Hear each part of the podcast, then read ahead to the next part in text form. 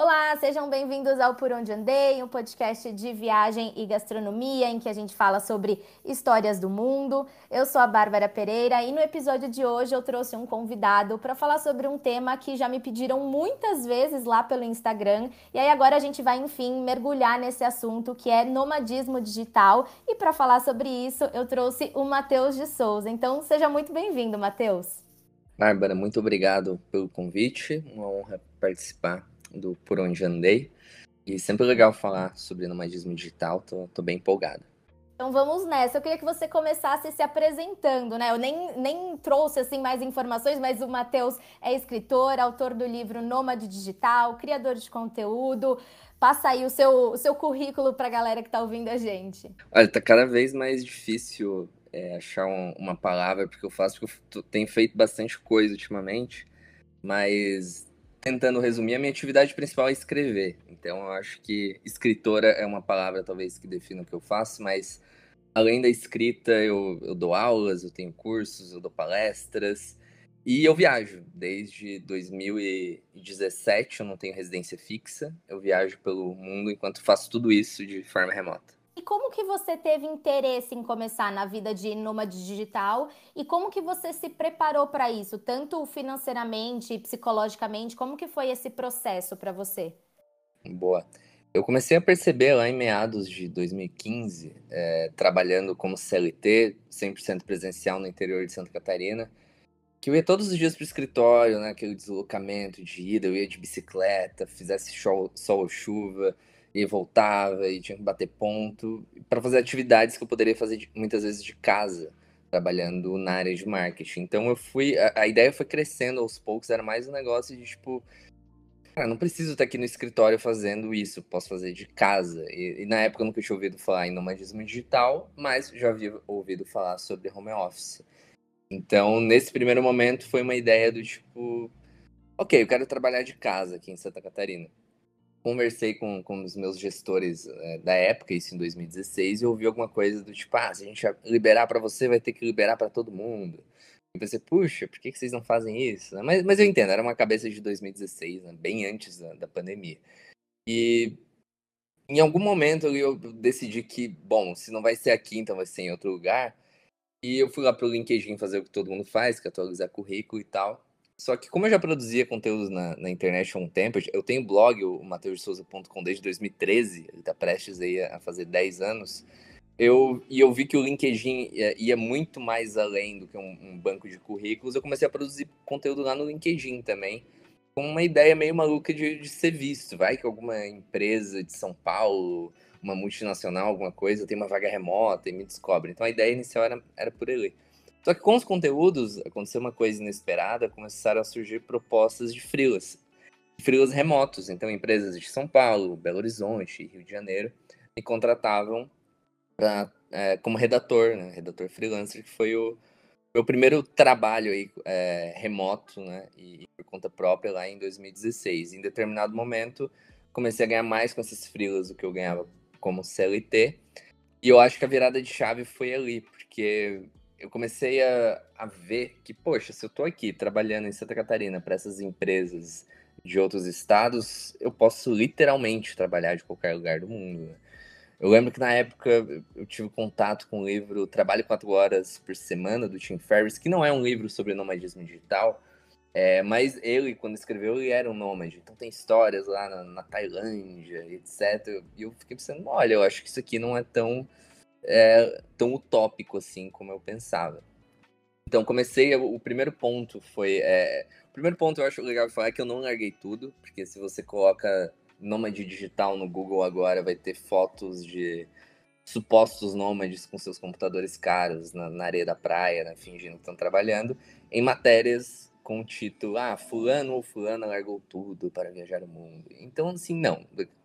Né, desmistificando o nomadismo digital, eu, eu tive sim uma reserva financeira, eu consegui, enquanto eu fazia dupla jornada, né, trabalhando como redator freelancer e, e trabalhando como assistente de marketing CLT, eu consegui juntar seis meses do, do, meu salário da época, que não era muita coisa, mas era mais.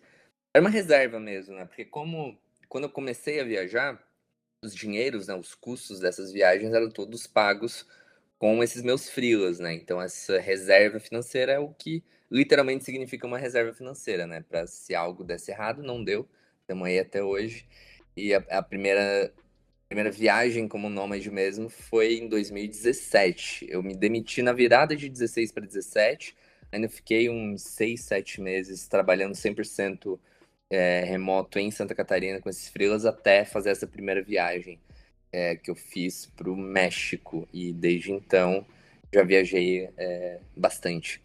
Aproveitando que você falou, você começou pelo México. Quais países você já viveu? Qual foi que, o país que você ficou mais tempo, ou cidade que você ficou mais tempo? E até agora, qual que foi o seu favorito? Olha, eu já passei. É, é difícil numerar todos porque já são uns 30 países. É, eu não sei exato de cabeça agora, mas é por aí, 29, 30. Alguns eu voltei, eu gostei tanto, por exemplo, o México foi esse primeiro lugar que eu fui lá em, em 2017, quando Tulum ainda era um lugar barato, por exemplo. E retornei em 2021 e fiquei cinco meses direto morando lá. Eu amo o México. O México eu acho que é um bom país para quem é quem quer se arriscar, se aventurar como um nômade digital. Um bom país justamente para o começo, né? Que Pô, fala espanhol, a galera, né, os mexicanos, um povo super gente boa, a comida eu adoro, pelo menos. E o custo de vida não é tão caro assim. Então, se você ganha 100% em real, que é o meu caso, pode ser um bom começo. A Argentina, né, pô, é do lado do Brasil, eu acho que é um bom teste também. Fiquei dois meses morando em Buenos Aires também. É, adoro, é, fui para algumas cidades da Patagônia também. É, mas o país que eu sou apaixonado mesmo, eu já fui três vezes, e é o país que eu morei mais tempo, é a Tailândia. Eu fui a primeira vez em 2017, também, logo depois do, dessa viagem para o México. Mas era uma época que eu ainda fazia uns bate-volta, assim, porque eu tinha um apartamento no Brasil e eu tava naquela meio de teste mesmo, né? Eu tava mais conservador ali com o meu nomadismo digital. Mas depois que eu voltei dessa primeira viagem da Tailândia, né, o meu primeiro choque cultural, talvez, né? Lá pra Ásia, tudo diferente, fuso horário, tudo diferente. Eu vi que dava certo, eu pensei, bom, eu não preciso mais de um apartamento, é isso que eu quero fazer. Não digo pelo resto da minha vida, mas por uns bons anos, né? E aí eu voltei em 2020 para Tailândia e eu fiquei preso, entre aspas, é, no país quando as fronteiras fecharam. Eu tive que escolher voltar para o Brasil ou ficar na Tailândia, acabei ficando lá. E eu morei seis meses e meio incríveis lá. Voltei esse ano para. Porque eu tinha nessa viagem em 2020 queria viajar pelo Sudeste Asiático, conhecer a Indonésia, Vietnã não rolou, consegui fazer isso em 2022. E, cara, eu acho que a, a minha região, não vou falar país, talvez, o país, eu acho que tá claro que é Tailândia, mas é, essa região específica do mundo, do Sudeste Asiático, eu me apaixonei pelo Vietnã, eu me apaixonei pela Indonésia. É, queria ter ficado mais nesses lugares, mas é, eu tinha compromissos profissionais é, no Brasil que eram presenciais palestras, né? Então não tinha como ficar mais tempo, tive que voltar. É, mas eu viajei, é, viajei em 2019 muito pela Europa também, mas uma Europa mais alternativa, fora de, de Schengen. É, fiquei um tempo em Belgrado, uma cidade que eu adorei na Sérvia, fiquei um mês lá. É, depois eu não estava é, com muita grana para curtir o verão europeu é, mainstream ali, Itália, é, Riviera Francesa, e aí eu fui para Montenegro, eu fui para Croácia, uns destinos meio alternativos, mas assim, lindos iguais, né? É, foi bem legal também, mas se eu fosse fazer um top 5 destinos nômades, acho que eu colocaria Tailândia, Indonésia, é, botar algum destino aí da Europa para não ficar tão tanto Ásia. É, eu acho que a Sérvia também é um país pouco explorado turisticamente, né? É, e dá pra colocar México aí, Argentina. América do Sul tem muita coisa boa, bonita também, né? muitos lugares legais. E eu conheço pouco. Por exemplo, falam muito bem da Colômbia para nômades digitais. Eu não fui ainda. Fiz uma escala em Bogotá uma vez, que fiquei 12 horas andando pelo centro de Bogotá. Mas acho que não conta, né, como nomadismo. Mas enfim, é... acho que o meu, meu lugar favorito é a Tailândia mesmo. É, e na Tailândia, não sei se é mito ou se é verdade, você pode me confirmar isso, mas dizem que é um país que, assim, não, não tem um custo muito alto. Todo mundo fala que o caro é você chegar até a Tailândia, né, a passagem aérea, mas que lá as coisas não são tão caras, principalmente pra gente, né, que ganha em real. Procede isso mesmo? Procede, é mais um desses fatores que me fizeram é, me apaixonar pelo país, porque uma coisa que eu sempre gosto de, de comparar é, sobre esses custos. Por exemplo, eu morei um tempão numa ilha paradisíaca chamada Copangan.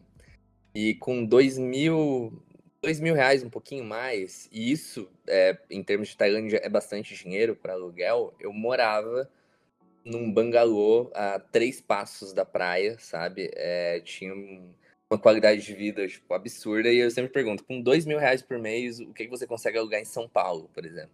Então, Praticamente então, nada, não aluga é. nem um, um, kitnet de 20 metros quadrados. Não, vai ficar num, num cativeiro, né? então, assim, é, é o que eu gosto de comparar. E, e assim, tem, tem viagens e tem, e tem Tailândia também para todos os bolsos. Eu tinha uns amigos que, cara, eles gastavam 500 reais e, assim, aí tem, tem hostel, né? É, tem. Eu, eu, falei bangalô, tem uns super pequenininhos que é, tipo, é uma porta e uma cama, é literalmente um lugar só pra, pra dormir. É, só que na praia, sabe? Pô, por 500 reais. Então, assim, tem, tem várias Tailândias e, e, cara, se quiser viver uma vida de rei, sabe? Se você quiser, tá disposto a pagar, sei lá, 5 mil reais de aluguel é, na Tailândia, você vive uma vida de rei. Então, é, essa é uma das coisas que eu gosto é, dessa parte do mundo, porque Indonésia e Vietnã também é parecido. Porque se a gente pega esse dinheiro, né? Pô, 5 mil reais em São Paulo, você não vai ver como. Não vai ter uma vida de rei. Vai ter um, um apartamento ok, né? É, uhum. Agora, esse mesmo 5 mil reais na Tailândia, você vive como rei. Então, é, é esse tipo de coisa que eu, go eu gosto de colocar na, na balança, né? E a, e a Tailândia, eu falei bastante de aluguel, né? É, mas é um dos poucos países é, nessa minha vida nômade que eu não cozinhava em casa. Porque é muito barato comer na rua. Cara, comer uns pratos maravilhosos, um almoço, sei lá, seis reais, sete reais, sabe? Uhum. O dia que eu queria me uhum. passar, queria pedir um negócio chique, eu pagava 10, sabe? Esbanjava com 10 reais. Então, assim, é bizarro, cara. É... Se, se, vive muito bem com pouco, sabe? Eu acho que é... E, assim, muito seguro. Porque essa era uma coisa que lá em 2017. Eu, eu não conhecia muitas pessoas, primeiro, que tinham ido para Tailândia.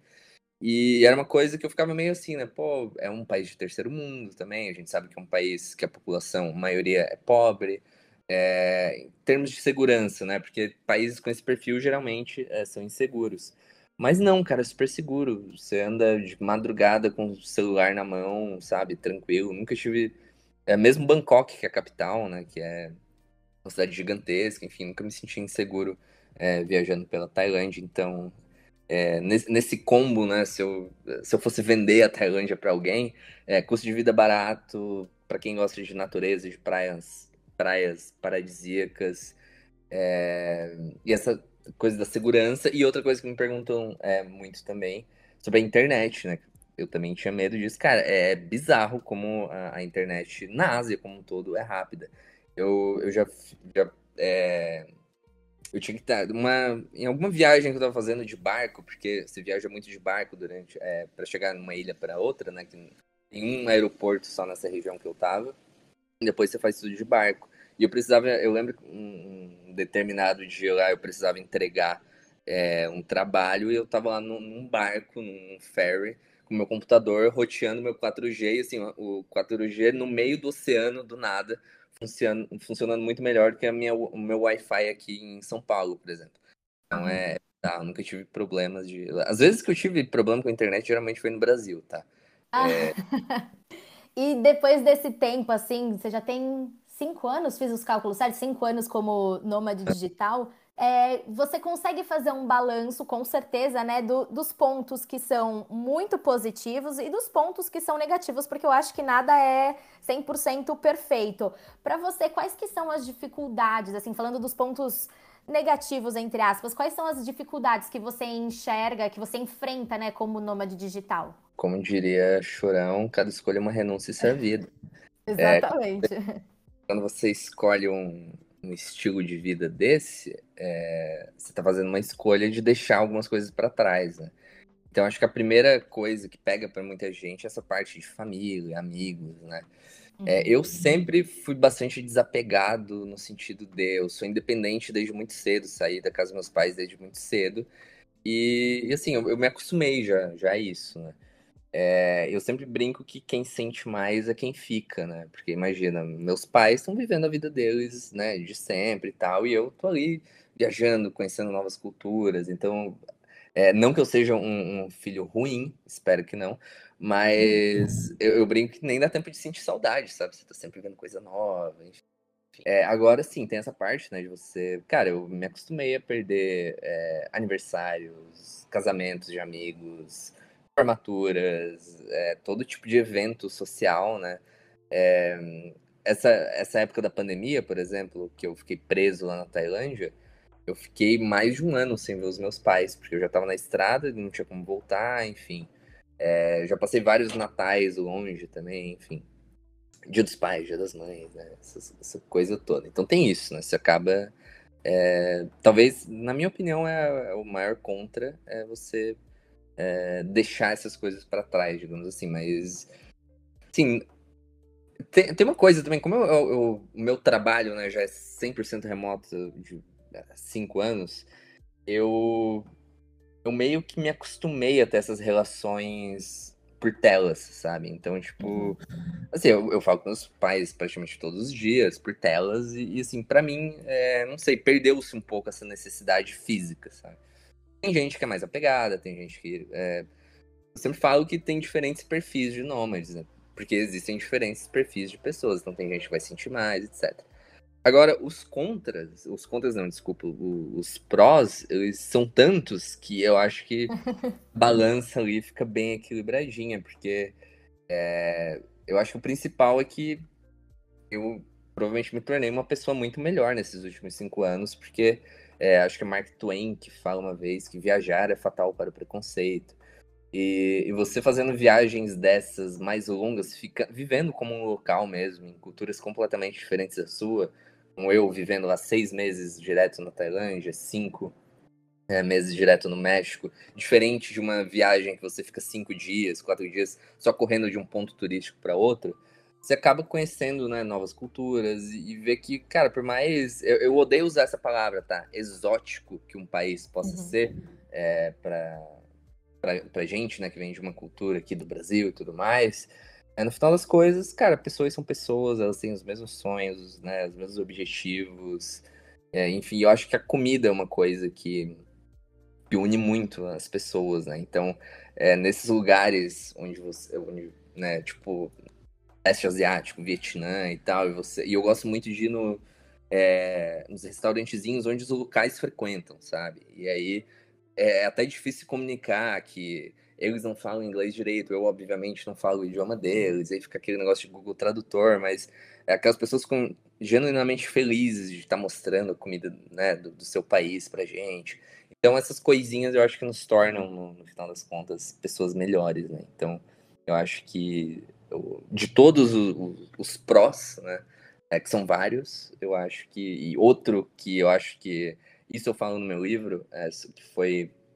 É, essa, essa minha decisão, né, de me tornar um nômade foi muito baseada nisso, de que antigamente a gente tinha muito uma, uma um roteiro pré-definido, né, de, de, sociedade. Você sai da faculdade, arruma um trabalho, é, casa, enfim, tem, compra coisas, né? Você compra uma casa, compra um carro. E aí, uhum. supostamente, no final da vida, você vai aproveitar a vida, vai, vai fazer o quê? Se aposentar e viajar. Só que, cara, com trabalho remoto hoje em dia, a gente não precisa esperar o final da vida, uma suposta aposentadoria, para viajar. Então eu adiantei alguns anos de viagem aí, de, de, aproveitar. E enquanto eu tenho saúde também, né? Porque não adianta eu chegar lá, imagina, 70 anos todo estressado de uma vida toda de trabalho, né? Todo ferrado da saúde, vou aproveitar como? Então tô aproveitando enquanto a, a saúde tá boa. Uhum. E como que você faz para, assim, quando você chega num destino novo, por exemplo, como que você se organiza para viajar? Porque eu acho que um, um ponto importante que viajar não, né, passear. Porque eu acho que uhum. um, um, ponto legal, né, no seu livro, eu li, eu adoro ler, li o seu livro e eu acho que uma coisa que você deixa muito clara é que, assim, não é uma viagem de turismo, lazer, você não tá lá 100%, ah, tô de férias, você tá trabalhando. Então, como que você faz para organizar, assim, na sua rotina, encaixar uns passeios para conhecer esse destino? Boa, essa pergunta é ótima. É, porque tem também é algumas pessoas que pensam que eu sou um turista em tempo integral, né? É, como eu fico mais tempo nos lugares, é, eu consigo organizar uma, uma rotina, né? Ter um equilíbrio. E depende muito no que eu estou trabalhando naquele momento também. Por exemplo, em época de gravação de curso. Cara, eu lembro que eu tava no México já há cinco meses e teve umas três semanas seguidas que eu só saía de casa para ir no mercado comprar comida, sabe? Tipo, não tava lá turistando, né? Porque a ideia é que eu realmente estava vivendo como um local, então eu poderia fazer as coisas turísticas depois, né? Então eu me organizei, ok, agora eu preciso trabalhar muito e vou deixar essa parte turística para depois. Mas geralmente eu faço, eu me como eu tenho controle da minha agenda, fica mais fácil, mas por exemplo, se eu tô num lugar de praia é, e eu na, num fuso na frente do Brasil, como a Tailândia, que é 10 horas na frente do Brasil, eu me organizo para curtir uma praia de manhã, sabe, fazer alguma coisa, e, e, se eu tiver alguma reunião, por exemplo, vai ser à noite só, né, no, nesse lugar onde eu tô. Então, depende muito do fuso, depende do, do que eu tô trabalhando no momento e de quanto tempo eu vou ficar é, no lugar. Por exemplo, eu fui é, eu fui, e eu fui aprendendo isso a, aos poucos também, de ficar mais tempo nos lugares para poder aproveitar também nessa parte turística. Porque eu tenho dois exemplos. Em 2019 eu estava numa de quero conhecer todos os países, vou viajar, eu vou ficar lá, uma semana aqui, uma semana ali. E foi muito ruim por duas coisas. Eu não consegui trabalhar direito, o trabalho não rendeu, e eu não consegui aproveitar as cidades também. Então, eu fui 12, uhum. eu fiquei 12 dias em Paris, que eu nunca tinha ido em 2019. E, cara, eu, eu, saí num final de semana, que foi o final de semana que eu cheguei e fiz todos os rolês turísticos possíveis. E durante a semana eu praticamente só trabalhei, sabe? Então sobrou pouco. Tem várias coisas de Paris que eu não conheço. É, por mais que eu tenha ficado 12 dias, que é um tempo considerável para turistar, eu não consegui conhecer muita coisa. E eu fiquei quatro dias em Istambul, que eu achei uma cidade linda. E eu tive uma manhã livre só, porque eu tava gravando cursos também. Enfim, não, deu para aproveitar muito, sabe? Eu saía só pra comer alguma coisa e já voltava. Então, a, né, e nesses testes, né, também, eu fui percebendo, não, é, para eu, eu fazer render, para isso fazer sentido, eu tenho que ficar mais tempo nos lugares, né? E desde então eu tento ficar no mínimo, no mínimo 30 dias em cada lugar. É, outro país que eu esqueci no, no meu top 5, é, mas que eu fiquei três meses e, e, é um dos meus lugares favoritos do mundo, é Cape Town, na África do Sul. Lá eu acho que é um bom exemplo de eu tava cinco ou seis horas na frente do fuso do Brasil, então se o dia tá bom, tivesse bom, eu ia é, dar uma caminhada na beira-mar de manhã, enfim, fazer as coisas com muita calma e conseguia. E como eu fiquei três meses, cara, eu conheci tudo que tinha para conhecer é, e consegui trabalhar numa boa, né? Então acho que as pessoas têm chamado isso de slow travel, né? De, de você né, viajar devagar, enfim. É, e aí, se você fica mais tempo nos lugares, obviamente você tem mais, mais tempo para turistar. Uhum.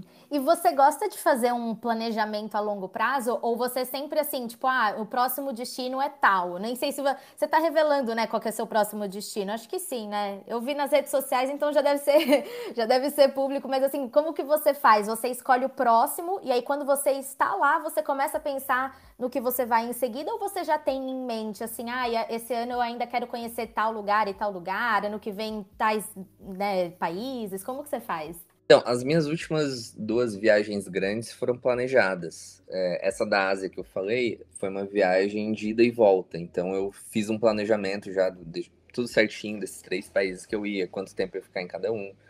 Mas geralmente é um negócio meio de sentir a vibe do lugar e ver se, se eu vou ficar mais tempo, menos tempo. É, então, não tem muito critério. É, essa próxima viagem que, que eu anunciei nas redes sociais, eu tô indo daqui duas semanas para Itália, mas é uma viagem diferente, que a minha esposa vai, vai fazer o passaporte italiano, a cidadania, a gente vai ficar três meses morando lá, então essa viagem tá tudo programada.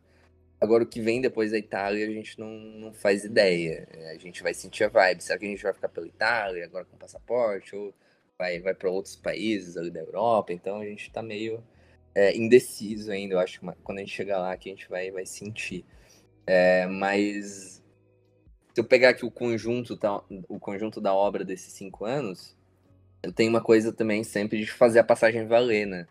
Então, às vezes que eu fui para a Europa, por exemplo, eu ah, vou chegar na Europa por Portugal, por exemplo, já meio que ia vendo um destino ali perto onde a passagem fosse barata, então eu jogo em, em sites tipo um Skyscanner da vida É, e vejo, ah, passagem barata saindo de Lisboa, qual que é o primeiro país? Então, já fiz muita viagem assim, sabe? Essa viagem do leste europeu que eu falei, Sérvia, Croácia, Montenegro, foi uma viagem baseada em custos. Beleza, aqui de Belgrado, qual o lugar mais barato para eu ir? Era Montenegro.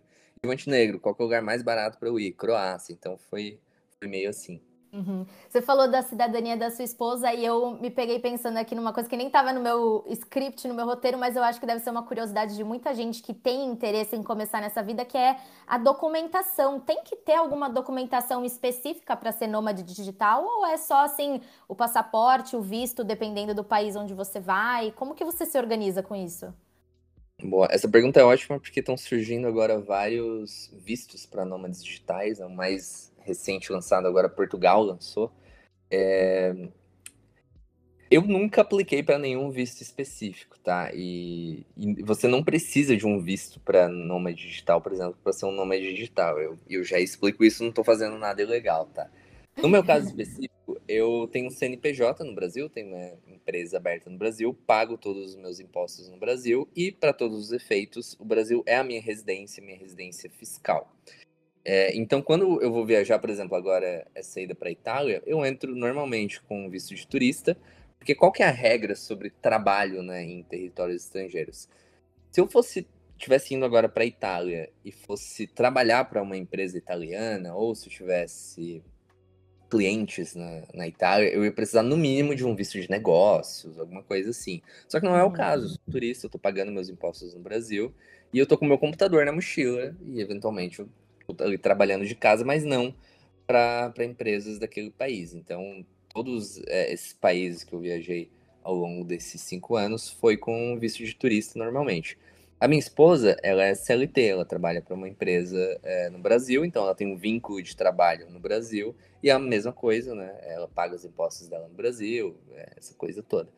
Então, é, é, bom frisar que depende, né? Porque eu citei, por exemplo, ah, clientes no, no exterior, ou você trabalha para alguma empresa no exterior. Então, cada caso vai ser um caso.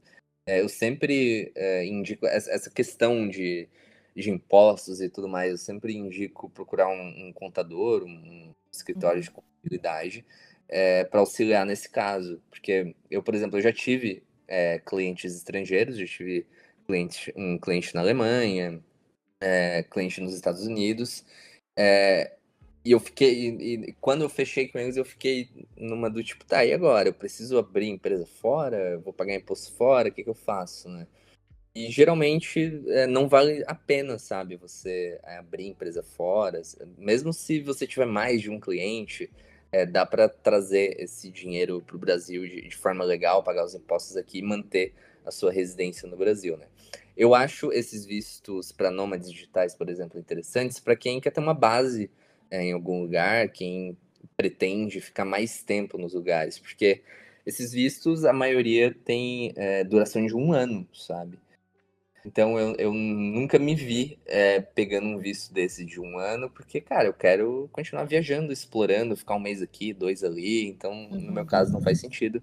E, é numa, e é, é, você consegue entrar numa boa como turista, com passaporte brasileiro, em 170 países, se não me engano, sem precisar de visto. É... Isso que eu falo sem precisar de visto de turista é, por exemplo, os Estados Unidos, o Japão, você tem que ir na embaixada, né? Aquela coisa toda para aplicar para o visto e aí você consegue viajar. Nesses outros 170 países, você vai lá com, com a sua passagem, uma passagem de saída. É bom dizer que não precisa ser uma passagem de volta para o Brasil, mas uma passagem de saída daquele país é, passaporte, seguro viagem, esse tipo de coisa que tem que ter em, toda viagem, né? Agora, as vacinas, né, também tem que ver. Uhum. É, a, a, de Covid, praticamente todos os países pedem, mas alguns é, pedem de febre amarela também para brasileiros. Eu conheço amigos já que não pesquisaram tão a fundo o que é, um país uh, exigia de, de, requisitos, né, e não entraram porque não tinham a, a tal da vacina da febre amarela. Mas é uma vacina importante para ter, é, é, de, de, fazer já no, no, Brasil, né, antes de, de, virar, porque vai que você decide para algum país que precisa. O México, por exemplo, precisa, a Tailândia precisa. É, então tem que ficar ligado. É, se, se for lá no Google é, e fizer uma rápida, uma breve pesquisa sobre o destino que você tá, tá querendo ir, é, vai encontrar né, tudo que precisa de documentação, etc. Mas, é, como eu disse, brasileiros entram com, com esse visto de turista que não precisa ir numa embaixada e tirar em 170 países. E, óbvio, aí cada país é, e cada região também, porque tem o espaço de Schengen na Europa, por exemplo, são 27 países, acho. Cada país, cada região tem o número de dias que você vai poder ficar, né? A, na Tailândia, por exemplo, você pode ficar três meses direto. A maioria dos países é assim, né? O México, até pouco tempo atrás, eram seis meses direto, por isso que eu fiquei cinco. É, na Indonésia são dois meses, só que primeiro você entra lá com um mês, depois tem que pedir para renovar. E agora eles lançaram um visto para quem quer ficar seis meses, que você vai renovando de dois em dois. É, enfim, cada país tem suas é, particularidades, né, seus requisitos, mas como eu falei, se você quer ser nômade digital, não precisa necessariamente de um visto de nômade digital, só precisa comprovar um vínculo de trabalho é, em algum lugar. Não precisa ser necessariamente também no seu país de origem. Né? Se você é brasileiro, brasileira e trabalha para uma empresa da Holanda, por exemplo, e tem esse contrato de trabalho, é, e eventualmente alguém na imigração perguntasse, é só mostrar isso, que, que não tem problema nenhum. Uhum.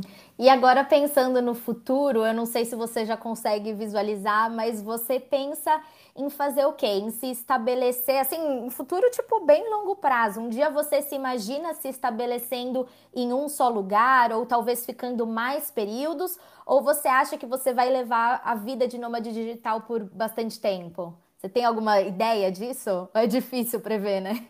Não, tá, é, olha, é, essa pergunta é boa, porque todo ano eu acho que é o meu último ano como nômade, tá? Vai ter uma hora que, pô, quero comprar, sei lá, um souvenir é, colocar na minha casa. Eu penso, pô, mas eu não tenho casa. E dois, não tenho nem espaço na mochila. Então essas coisas, às vezes, tá, tá um contra aqui, é, né? para colocar mais um contra no nomadismo digital. Mas é, essa pergunta tá, tá, fácil de responder, porque é, eu e minha esposa, a gente está num momento da vida de que a gente realmente está buscando uma base, só que a gente não se decidiu ainda onde vai ser essa base. Por isso também que ela está com, com o processo de cidadania é, italiana, que vai ficar mais fácil se a gente... A gente imagina que vai ser na Europa, mas ainda não sabe em qual lugar da Europa.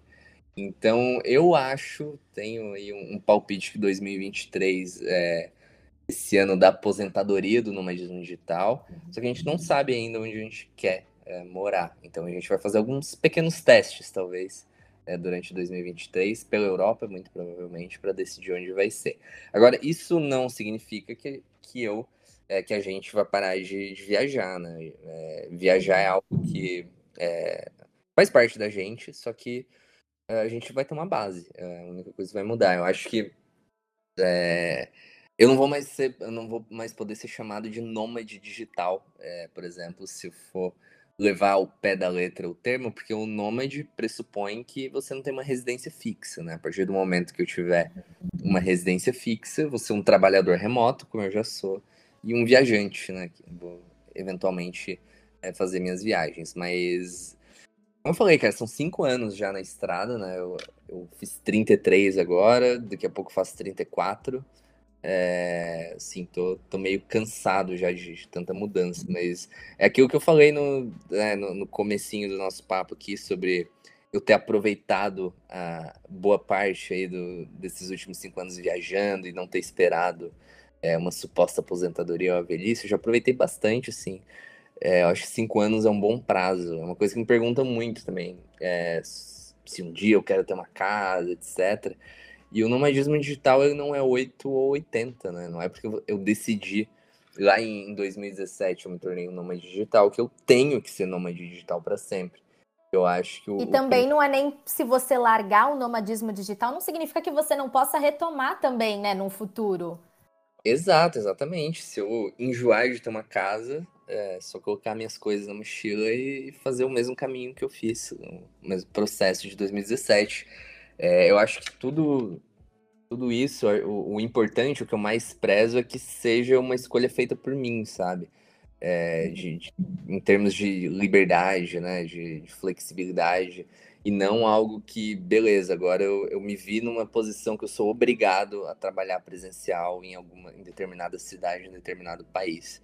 Não, eu quero que quando eu deixe de, de ser um nômade, como eu falei, eu acho que isso está perto, que seja uma decisão minha. E, e, e, ao mesmo tempo tá aberto, de, tipo, ah, beleza, não, não gostei de, de, ter uma casa, quero ser nômade de novo, vai ser uma escolha minha, sabe? Então acho que se eu fosse usar um, uma palavra para é, ilustrar isso, é essa liberdade, né? Liberdade de escolha, né? E eu sei que isso é um, um grande privilégio é, que eu tenho hoje, que a minha carreira me, me proporcionou de ter essa liberdade de escolha, né? De escolher se eu quero ser um nômade digital e viajar o mundo ou não.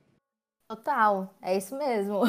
Ó, e pra gente finalizar, eu queria fazer um ping-pong, assim, bate-bola com você. São três perguntinhas que a gente sempre tem no final de todos os episódios aqui do Por Onde Andei. Você responde com a primeira coisa, assim, que vier na sua cabeça, tá bom? Algumas delas talvez você já tenha respondido, assim, ao longo desse episódio. Vamos ver se eu tô imaginando a, a resposta correta. Vamos lá. Uma Vai. viagem inesquecível. Opangã. Hum. Sua companhia preferida para viajar? Minha esposa. Ah, por enquanto eu tô acertando. E o seu destino dos sonhos? Islândia. Ai, adorei as respostas. Matheus, muito obrigada pelo papo. Foi muito gostoso ouvir um pouco mais sobre a vida de quem é nômade digital. Acho que esse episódio com certeza vai ajudar muita gente que se interessa por isso e é muito o que a gente falou nesse ao longo desse episódio, que é uma coisa que até as pessoas começaram a descobrir como uma possibilidade depois da pandemia. Você entrou nessa antes, mas eu acho que a pandemia abriu muito a mente das pessoas para essa possibilidade de você trabalhar de casa. Eu mesmo hoje em dia trabalho 100% de casa, não tenho uma, uma um escritório para ir. Então, eu acho que as pessoas pessoas enxergam muito essa, essa possibilidade de, de trabalhar em vários lugares do mundo. Então, eu acho que esse episódio com certeza vai ajudar muita gente que quer entrar nessa, assim como você. Então, muito obrigada e divulga suas redes sociais para quem quiser te acompanhar.